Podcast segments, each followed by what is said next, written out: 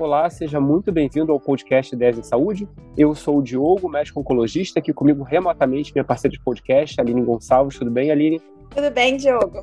No dia 8 de dezembro de 2019, já quase dois anos, a gente teve um episódio muito interessante, cujo título foi o uso medicinal da cannabis, é, com a Patrícia Montagnier, que é diretora técnica da Clínica Neurovite em Santa Catarina, colaboradora da Sociedade Brasileira de Estudador, da Associação Brasileira de Cannabis Medicinal e também fundadora da Weekend Academy.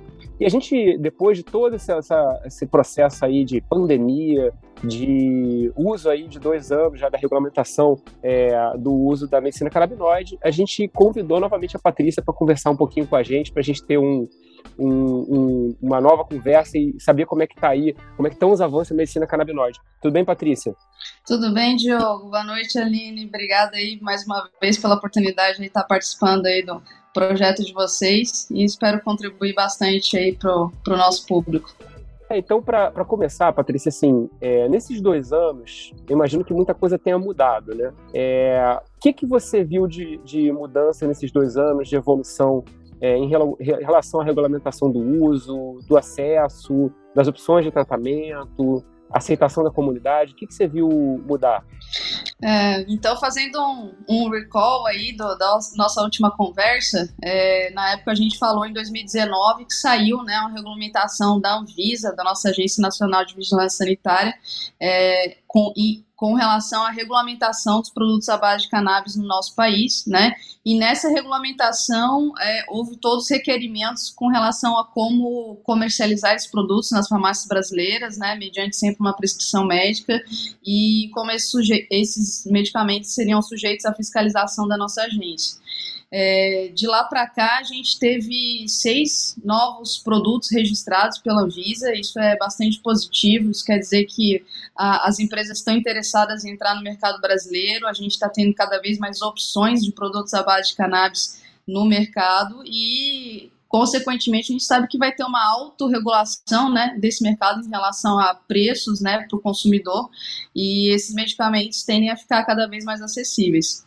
Outra, outra questão interessante, acho, para a gente tocar aqui, falando em regulamentação, né, Diego, é, desculpa, Diogo, Aline, é em relação à novidade que a gente teve da Agência Mundial Antidoping, né, não sei se vocês acompanharam, mas nas Olimpíadas, nas Paralimpíadas aí de Tóquio, a Agência Mundial Antidoping liberou o uso do CBD, do canabidiol, para os atletas, né, e é muito legal observar esse movimento aí dentro do esporte. A gente já tem ligas esportivas é, de, relevantes, né, lá nos Estados Unidos, a NBA, a MLB, que é a liga do, de beisebol, né, liberaram também essas substâncias no rol é, das substâncias liberadas pelos atletas, né. Até a NFL, Diogo, a National Football League, é, investiu um milhão de dólares em estudos para o CBD no tratamento da dor e está rodando um, um, estudo bem, bem legal em relação ao CBD no tratamento de concussão cerebral e cefalopatia traumática crônica, que é um problema comum em atletas de, de futebol americano, né? Então a gente vê todo um movimento no Brasil e fora do Brasil para uma maior aceitação e legalização, regulamentação né, desses produtos. E aqui o ponto mais importante, que é chave, que eu faço questão aqui de trazer ao público para a gente engajar aí a nossa comunidade médica aí nesse, nesse processo, é a aprovação do projeto de lei 399, né, que já foi aprovado na comissão especial da Câmara em junho desse ano, está em tramitação, e esse projeto aí é crucial para a gente realmente ampliar o mercado da cannabis medicinal no nosso país, porque permite a legalização permite o cultivo da planta no nosso país para fins medicinais, né?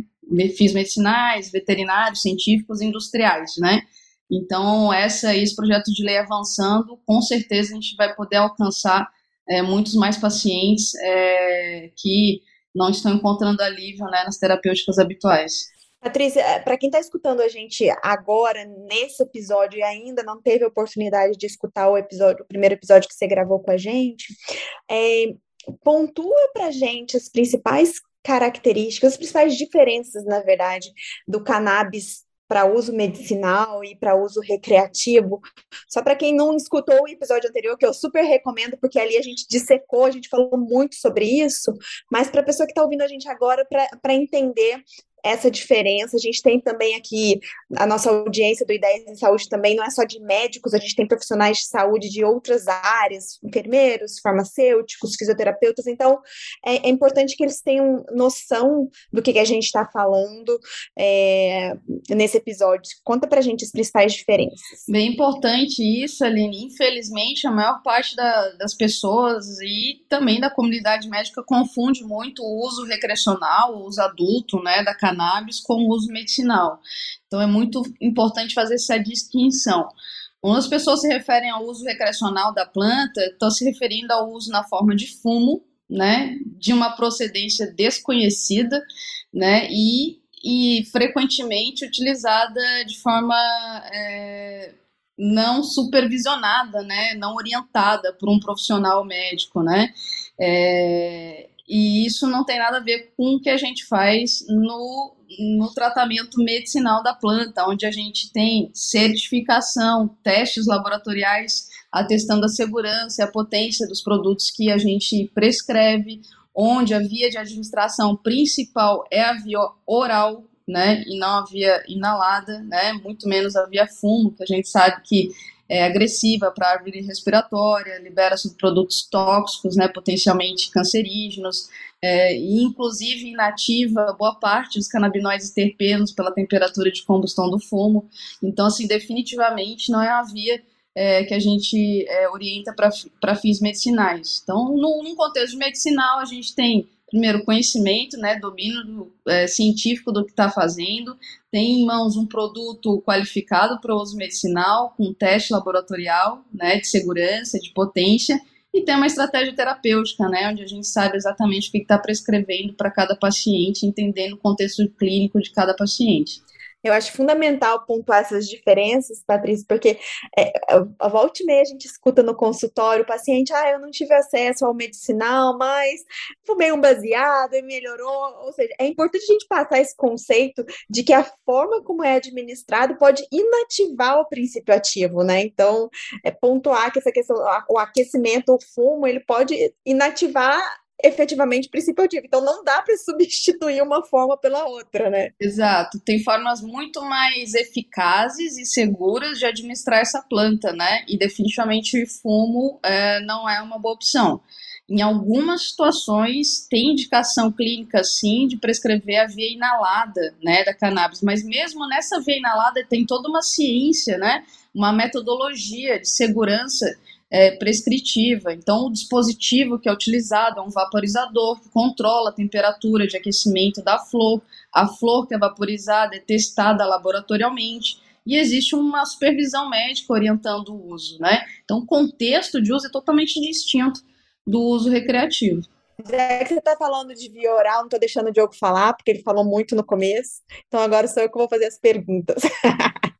Já que você está falando de, de, via de administração, conta para gente quais são as, as vias de, de, disponíveis, né? Que são seguras, testadas e eficazes para esse tratamento é, medicinal com cannabis. Bom, cannabis medicinal pode ser administrada de diferentes formas. A gente pode utilizar pela via oral, sublingual, orofaríngea, né, que é a via que tem se mostrado com a melhor biodisponibilidade, né, é, e realmente a maior parte dos produtos disponíveis hoje no mercado são para essa via de administração. A gente tem produtos tópicos aí que têm demonstrado bastante é, resultado em, em, lesões crônicas de pele de difícil controle. É, a gente tem a possibilidade de administração pela veia inalada, como a gente conversou, mas muito importante pontuar que mesmo para essa via existe ciência, metodologia e segurança envolvidas, né? É, existe a possibilidade de via de administração retal e vaginal também para patologias é, mais localizadas, digamos assim, né? Então, doenças inflamatórias intestinais que acometem mais segmentos distais aí do, é, do intestino, ou doenças é, como é, doenças ginecológicas crônicas, né? É, também podem ser pela via administração intravaginal.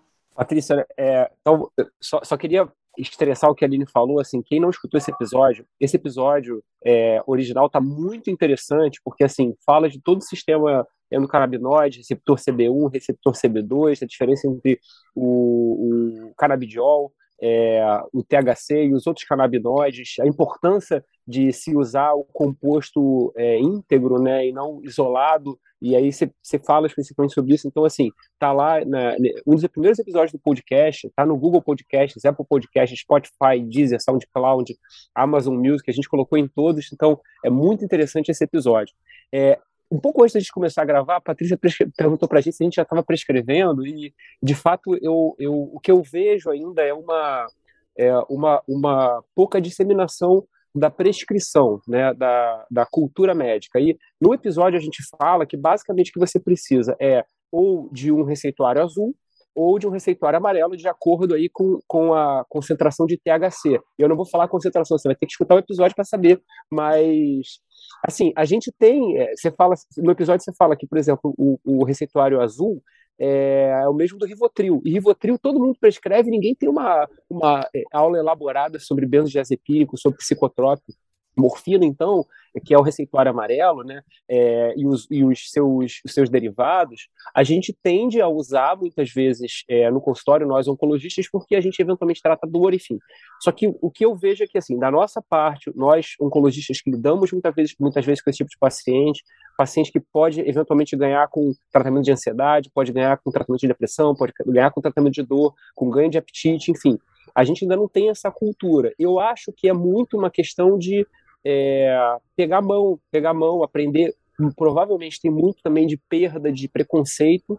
É, e aí eu queria te perguntar, quais estratégias que você que você está vendo, né? Que você, eu sei que você tem a fundadora da Weekend Academy também, é, para tentar mudar essa cultura, porque eu acho que não é só uma coisa de educação continuada, tem uma, uma questão de mudança de mentalidade, mudança de percepção. O que, que você tem visto aí, o que, que você tem feito?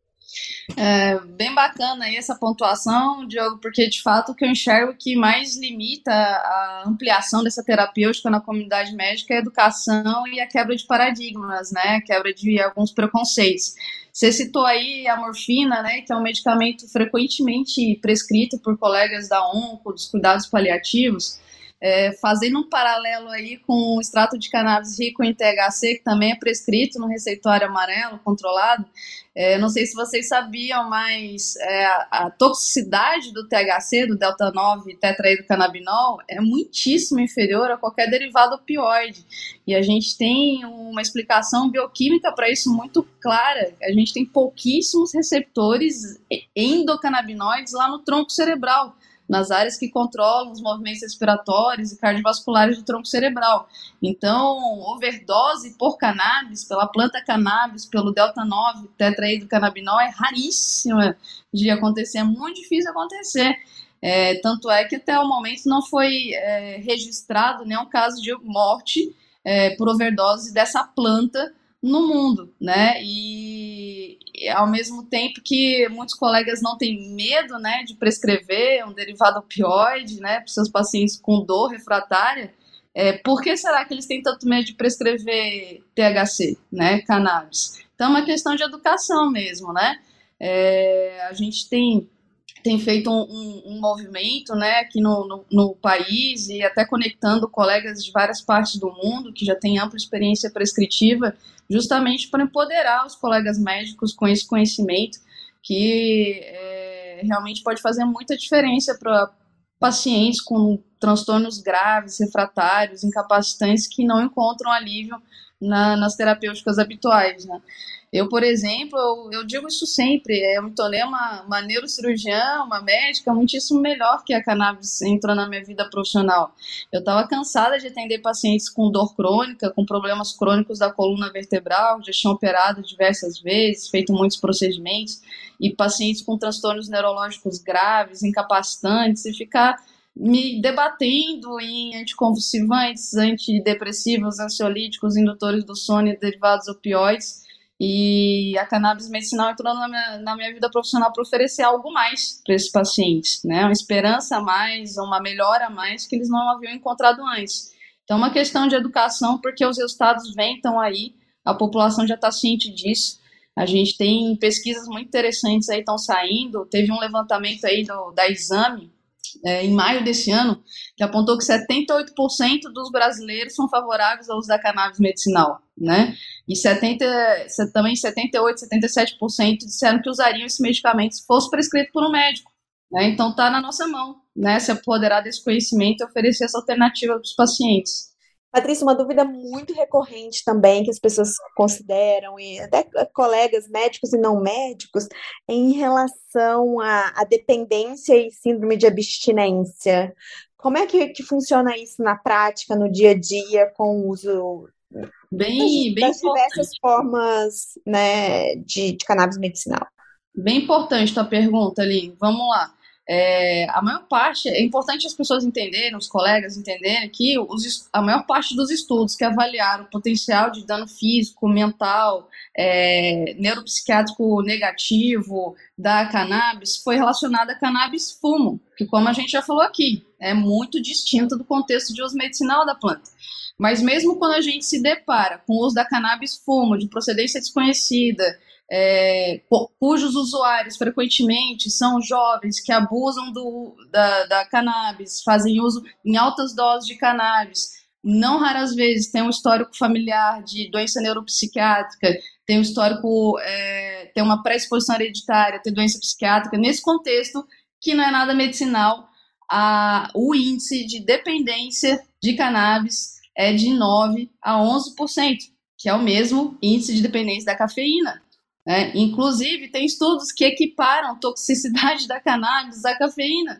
Né? Então, quando a gente está diante desse cenário que não é medicinal, a gente se depara com uma taxa de dependência, de abuso de dependência, que é inferior às medicações que a gente está acostumado a prescrever aos pacientes, é inferior a benzodiazepínicos, é inferior a derivados opioides, é, é inferior a drogas socialmente aceitas, como álcool, como tabaco, né? E a gente não observa em estudos que foram realizados com cannabis medicinal, né, um produto laboratoriamente testado, um produto prescrito com supervisão médica, pacientes que estão sendo acompanhados há anos aí, é, inclusive em uso de produtos ricos em THC, a gente não observa problemas com dependência, com abuso de cannabis medicinal, né, formulação oral testada, laboratorialmente segura e prescrita é, por um profissional médico. Tem uma medicação aí conhecida no mundo todo, chamada Sativex, é, ou Napiximol, já está no mercado aí desde 2010, 2011, tem milhares de pacientes em uso dessa medicação. Ela foi aprovada em mais de 40 órgãos regulatórios do mundo para dor associada à espasticidade da esclerose múltipla. E não tem nos trabalhos de farmacovigilância da, da, da GW, que é a farmacêutica inglesa que lançou esse produto, não tem é, incidência maior de abuso e dependência de cannabis medicinal oral. Né? Então é muito importante fazer essa distinção. E, e você falou é, também de. Desculpa, que é só complementando, a Aline falou também de é, abstinência, né? Crise de abstinência. De novo, uma crise de abstinência por um usuário de cannabis recreativo de longe não se assemelha a uma crise de abstinência de um usuário de álcool, um usuário é, de outras drogas, né? É, ilícitas, né? uma crise de abstinência por cannabis, fumo, que não é o nosso contexto aqui, está associada a algumas noites de insônia, a um pouco de tremores e ansiedade, que passam em alguns dias. Né? Então, de longe se assemelha a uma crise de abstinência por opioide.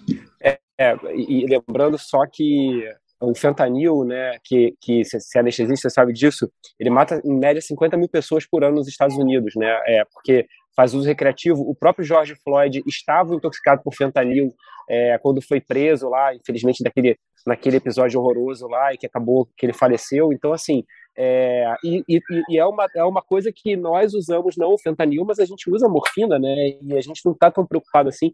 O benzodiazepínico é uma coisa assim muito mais é, perigosa, por assim dizer, porque a gente quase não fala de chance do paciente ter um rebote quando ele suspende, enfim.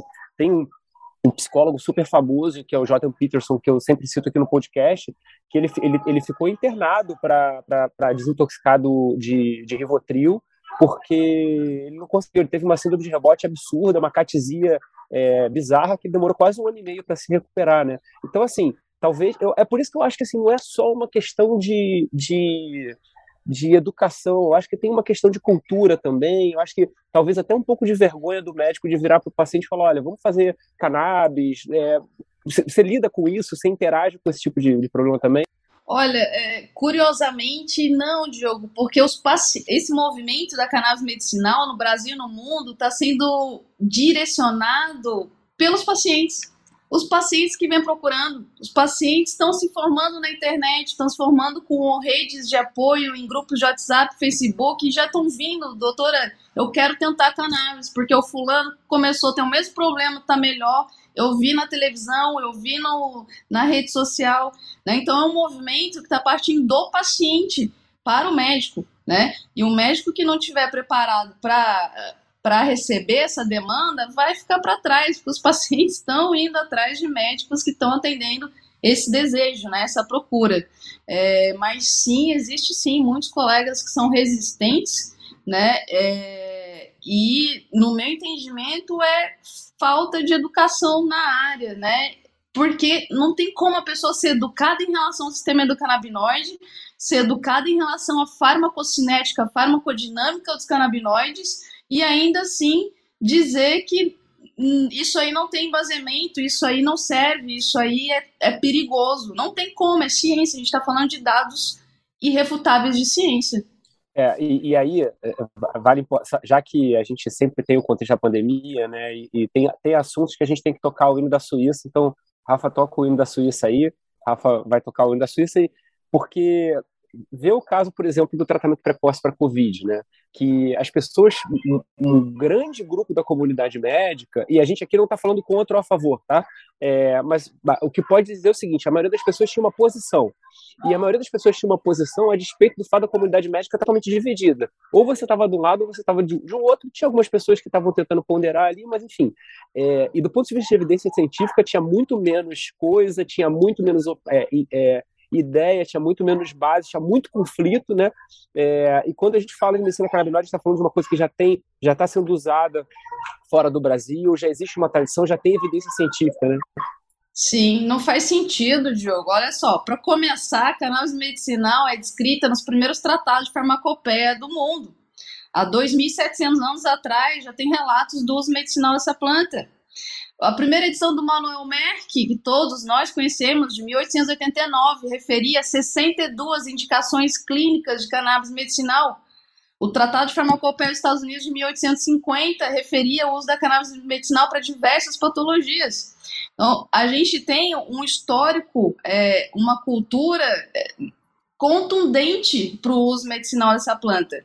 E depois da descoberta do sistema endocannabinoide, no final da década de 80 para cá, são mais de 35 mil artigos científicos no PubMed sobre o sistema do canabinoide, derivados canabinoides. Então, negar que existe ciência é, é negar as evidências, né? Patrícia, e o Joe começou a falar sobre pandemia, eu até pensei que ele fosse entrar, mas assim, durante a pandemia a gente viu muitos e a gente está vendo ainda, eu acho que a gente vai ver durante muito tempo, muitos transtornos psicológicos, pânico, depressão, ansiedade. Durante esse período, houve um aumento de demanda, houve um papel da, da cannabis medicinal nesse contexto também, desse impacto psicológico que a pandemia está causando nas pessoas? Sem, sem dúvida, Aline, aumentou demais a procura das pessoas aí para um tratamento cannabis medicinal especificamente em relação a transtornos do humor, né, ansiedade, transtornos de ansiedade é, e depressão que eclodiram, né, com a pandemia. E tem muitos estudos interessantes que já mostraram eficácia, segurança e eficácia dos derivados canabinoides nesse sentido, né, inclusive uma pesquisa que foi feita no Hospital Universitário da USP, é, que foi divulgada em agosto agora, com o uso do CBD, é, reduzindo fadiga emocional em 25% dos voluntários, depressão em 50% dos voluntários e, e 60% deles referiram melhora de sintomas de ansiedade com o uso do CBD. E esse artigo foi publicado no JAMA, na Associação Médica Americana. Tem um outro estudo legal recente da Frontiers in Psychiatry, é, que, que, reforçou o potencial dos canabinoides na, no processo da depressão é, se eu não me engano, eles recrutaram mais de 500 participantes que com sintomas de depressão e ou ansiedade e mais de 300 desses participantes já faziam uso de cannabis medicinal para controlar os seus sintomas, e os restantes, os, os 170 restantes, consideravam, mas ainda não tinham iniciado o tratamento. E uh, os resultados foram contundentes para mostrar que aqueles que começaram o tratamento com cannabis medicinal tinham menos sintomas depressivos graves que os não usuários e também experimentaram melhor qualidade de vida, melhor padrão de sono e menor índice de dor. Né? Então, a gente tem vários estudos aí comprovando a segurança e eficácia da cannabis nesse contexto também é, dos transtornos de humor, que ficaram muitíssimo é, evidentes né, com a pandemia. Só uma coisa sobre esse estudo, Patrícia. É, era com a, a mesma estratégia terapêutica ou a estratégia era mais individualizada para cada queixa do paciente? É, a mesma, legal. A mesma droga, a mesma combinação? bem legal essa tua, essa tua colocação. Isso explica uma, um, um dos fatores pelos quais é frequente a gente ter resultados diversos, né? De eficácia nos estudos de cannabis medicinal. Eles não individualizam a terapêutica, né? É, esse estudo que, que eu citei não, não foi individualizado, mesmo assim, é, não, foi, não foi padronizada a mesma formulação para todo mundo, né? Mas mesmo assim, numa, numa colheita grosseira de resultados, mostrou positividade.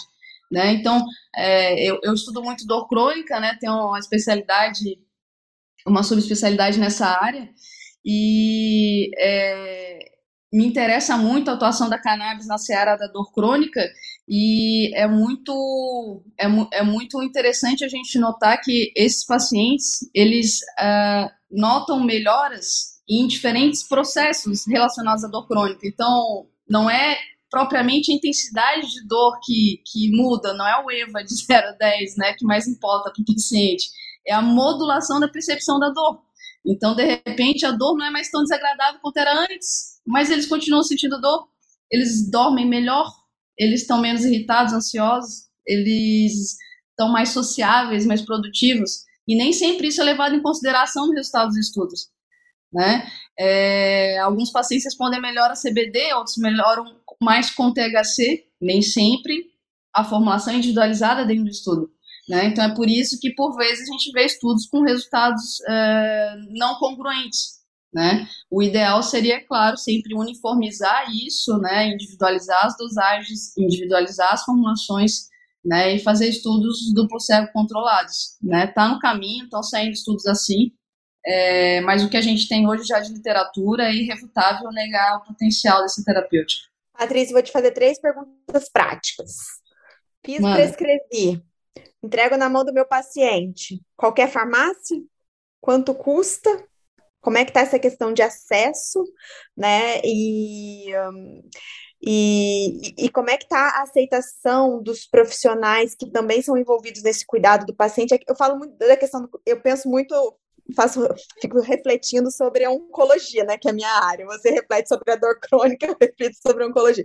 Mas na linha de cuidado dos nossos pacientes oncológicos, tem diversos outros profissionais não médicos, mas que são tão importantes quanto nessa linha de cuidado dos pacientes. Como é que está em relação à educação, a, essa questão de preconceito também, quando a gente pensa num farmacêutico, num fisioterapeuta, num nutricionista, como é que está essa questão para os profissionais não médicos? Então, vamos lá, primeira, primeira parte aí, como está o acesso hoje no país? É, eu sempre explico para os colegas, os pacientes, que a gente tem um cenário de é, três formas de acesso no nosso país. Então, é, tem os produtos registrados pela Anvisa, até o momento são seis, seis opções já registradas pela Anvisa, que estão disponíveis é, nas principais redes de farmácia do país. Pode ser que cidades menores não encontrem, mas encomenda né, para chegar na sua cidade. É, e a prescrição é feita mediante a receita azul, se o produto for é, uma concentração de THC menor que 0,2%, ou no receituário amarelo, se tiver uma concentração superior a 0,2%. A 0,2%, né? É, o custo na farmácia né, ainda é elevado para boa parte da população brasileira, mas entrando 5, 6, 7, 10 marcas aí, com certeza isso aí vai se regular e já já vai descer esse custo nos próximos meses, tá? Isso aí é a curto, médio prazo, a gente já vai ter opções, é, precificações bem mais interessantes para o consumidor final. É, uma média de também. preço, Patrícia, é, para um mês de tratamento, qual é, qual é a, a casa, assim, dos 100, 200, 300, 500, mil? Vai, vai variar pela via de acesso, né? Então, do produto registrado hoje, é, isso aí pode chegar a mil reais mensais, esse tratamento, tá? É, vai depender muito também da formulação prescrita, porque os canabinóides têm perfis de atuações diferentes de acordo com a formulação. Então, o perfil de desempenho de um CBD isolado é diferente do perfil de desempenho de um CBD full spectrum, que é diferente do perfil de desempenho do, uma, do extrato mais rico em THC, né? Então, muda a miligramagem diária, vai mudar né, o quantitativo do paciente de medicação mensal. A segunda via de acesso, através de importação, é, a Anvisa permite a gente trazer de fora esses produtos mediante uma autorização, né, em, é, em nome de cada paciente. Então, o médico faz uma receita simples, tá, é, ou naquela dupla carbonada, escreve o nome da medicação, a quantidade de frascos, é, a miligramagem diária que está prescrevendo, né, e, e dá em mãos paciente, o paciente procura a empresa, né, e a empresa faz todo esse processo de concierge para o paciente, de solicitar o pedido, autorização na Anvisa, né, e importar o medicamento. E aí a gente tem uma competição muito grande no mercado e isso baixa mesmo os valores, a gente consegue tratamentos a 200 reais mensais, 500 reais mensais, né, é, a gente tem várias opções aí de, de é, produtos que podem ser importados. E tem a terceira via de acesso, que são associações de pacientes. Tem grupos de pessoas que se uniram aqui no país para cultivar a planta aqui dentro, estão judicializando o direito de cultivar para fins é, coletivos, né, associativos coletivos. Então a gente já tem associações aí é, com essa judicialização em curso. E a, é uma medicação artesanal, né? É uma medicação que não tem o grau farmacêutico, né? Dos produtos registrados pela Anvisa, mas é, tem muitas associações que estão fazendo medicações que atendem sim as necessidades dos pacientes e com custo bem acessível, né? Com tratamento que pode chegar a 80 reais mensais, 100 reais mensais. Né? Então, é, a tendência é essa, né? ampliar cada vez mais o acesso, facilitar o acesso e os custos caírem. Farmácias de manipulação fazem isso ou não? A regulamentação atual da Anvisa não permite que farmácias de manipulação manipulem produtos à base de cannabis, apesar de que saiu até a notícia, vazou a notícia hoje, é, uma farmácia de manipulação aí judicializou o direito de manipular cabe recursos, né? Então é muito curioso esse movimento judicial que está acontecendo em torno da cannabis medicinal. Teve até um, um, um, plano de saúde aí que foi é, processado para fornecer um medicamento à base de cannabis para um cliente, né? Então é muito é muito interessante ver esse movimento e isso aí é fruto de um regulatório que ainda não está maduro o suficiente, né? Por isso a importância de a gente aprovar logo essa PL é, 399. Patrícia, em relação à, questão da. Você falou um pouco sobre, sobre a, a aprovação da, da, do projeto de lei e, de, eventualmente, eu imagino que, que eu tinha falado que quando você começar a produzir no Brasil, o preço, obviamente, vai diminuir também, né? É, isso é uma assim é um, é um, é um mercado que, que que lá nos Estados Unidos muita gente ganhou dinheiro com isso investindo em, em, no mercado de cannabis né é, você acha que isso é uma oportunidade, vai ser uma oportunidade aqui no Brasil também, assim, no sentido de, de, investimento mesmo, de empresas que vão vender, que vão produzir? Você acha que tem algum. Ah, vai, vai se refletir aqui no Brasil também? Se você quiser declarar conflito de interesse também, pode declarar você. Sem dúvida, Diogo. Inclusive, o Brasil é considerado um dos mercados mais promissores de cannabis medicinal do mundo, né? A gente tem um potencial enorme aí, é, desde o cultivo ao, ao processamento aí dos medicamentos uh, ao uso da cannabis para fins industriais. Eu não sei se vocês sabiam, mas tem uma variedade da cannabis que é muitíssimo interessante para extrair fibras para a confecção de tecidos, plástico. É, pode falar. Até bateria, bateria. Dá para fazer bateria com fibra de cannabis. Sim, é, bio, biocombustível. Né? O potencial industrial é enorme, né? E o Brasil pode ser um grande celeiro do mundo no cultivo de cannabis. A gente tem solo próprio para isso, clima próprio para isso, né? E negar esse potencial aí é simplesmente negar a oportunidade de movimentar a nossa economia e gerar milhares e milhares de empregos.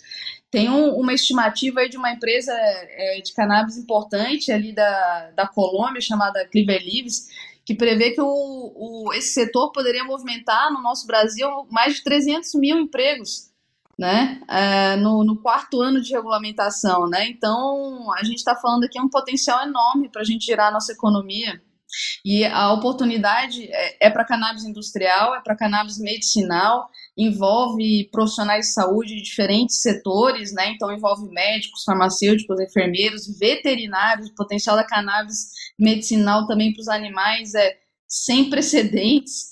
É, então envolve, envolve bioquímicos, envolve é, é, agrônomos, né, especializados no cultivo da cannabis, enfim, é, são muitos setores que podem ser movimentados é, com, com esse mercado e a gente só tem a, a, a ganhar com isso.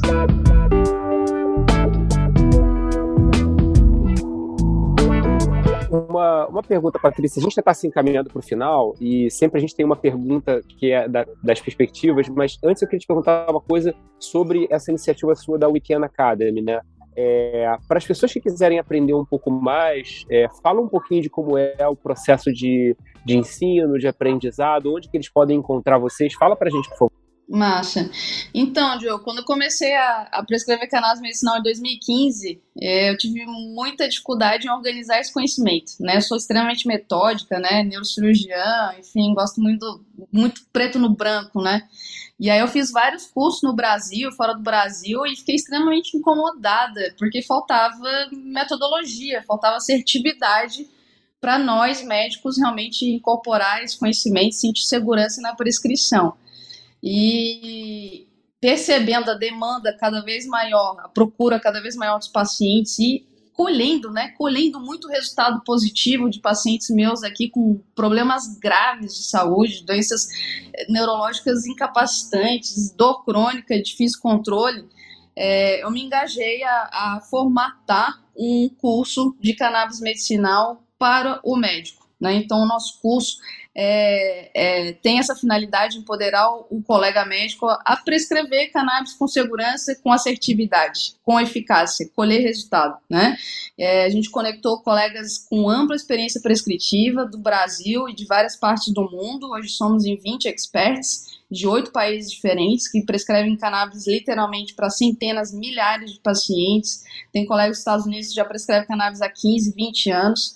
E a gente organizou um cronograma de aulas ao longo de sete semanas, aulas ao vivo, para permitir interação entre os alunos e os experts.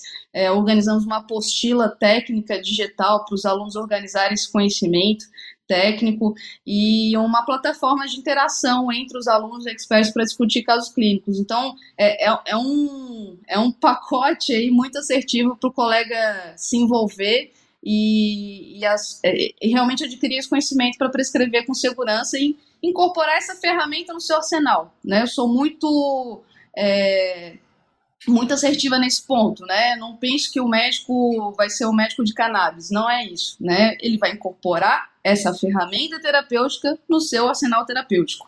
É isso, é mais uma ferramenta no seu arsenal e, e, e tá claro que é uma ferramenta segura, é uma ferramenta de excelente potencial, principalmente naquelas situações onde a gente não alcança bons resultados quando já tentou diversas outras medicações.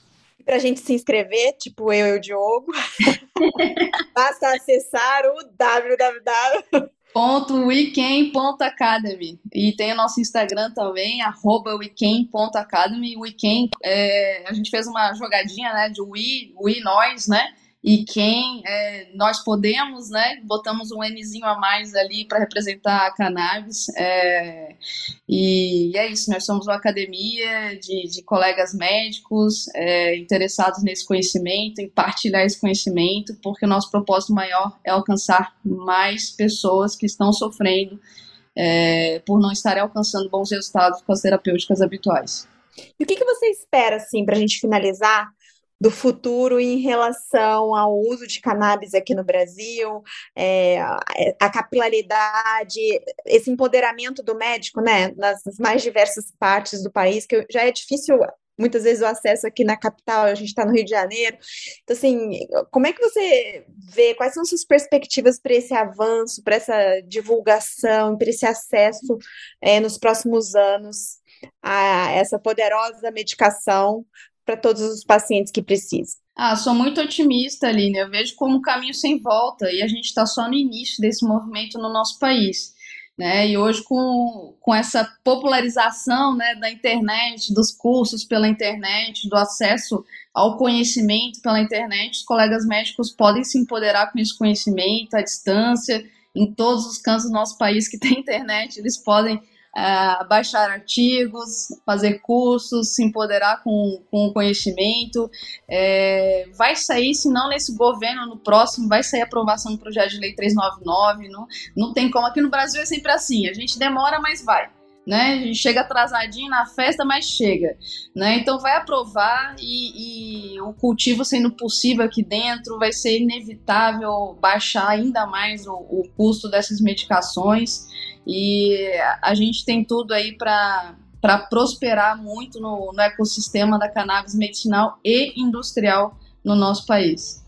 Então é isso, gente. Patrícia, muito obrigado. Excelente. Parabéns aí pelo trabalho que você tem, você tem feito. Eu tenho acompanhado nas redes sociais também, tenho acompanhado o trabalho da Weekend. É, obrigado. Obrigado, Aline. Bom, daqui a pouco a gente vai ter que se reunir de novo para ter uma outra conversa. Eu espero que as pessoas que estão escutando a gente possam te conhecer, porque é muito importante a gente ver que tem profissionais é, no Brasil que estão, é, tem projeção mundial, que tem experiência.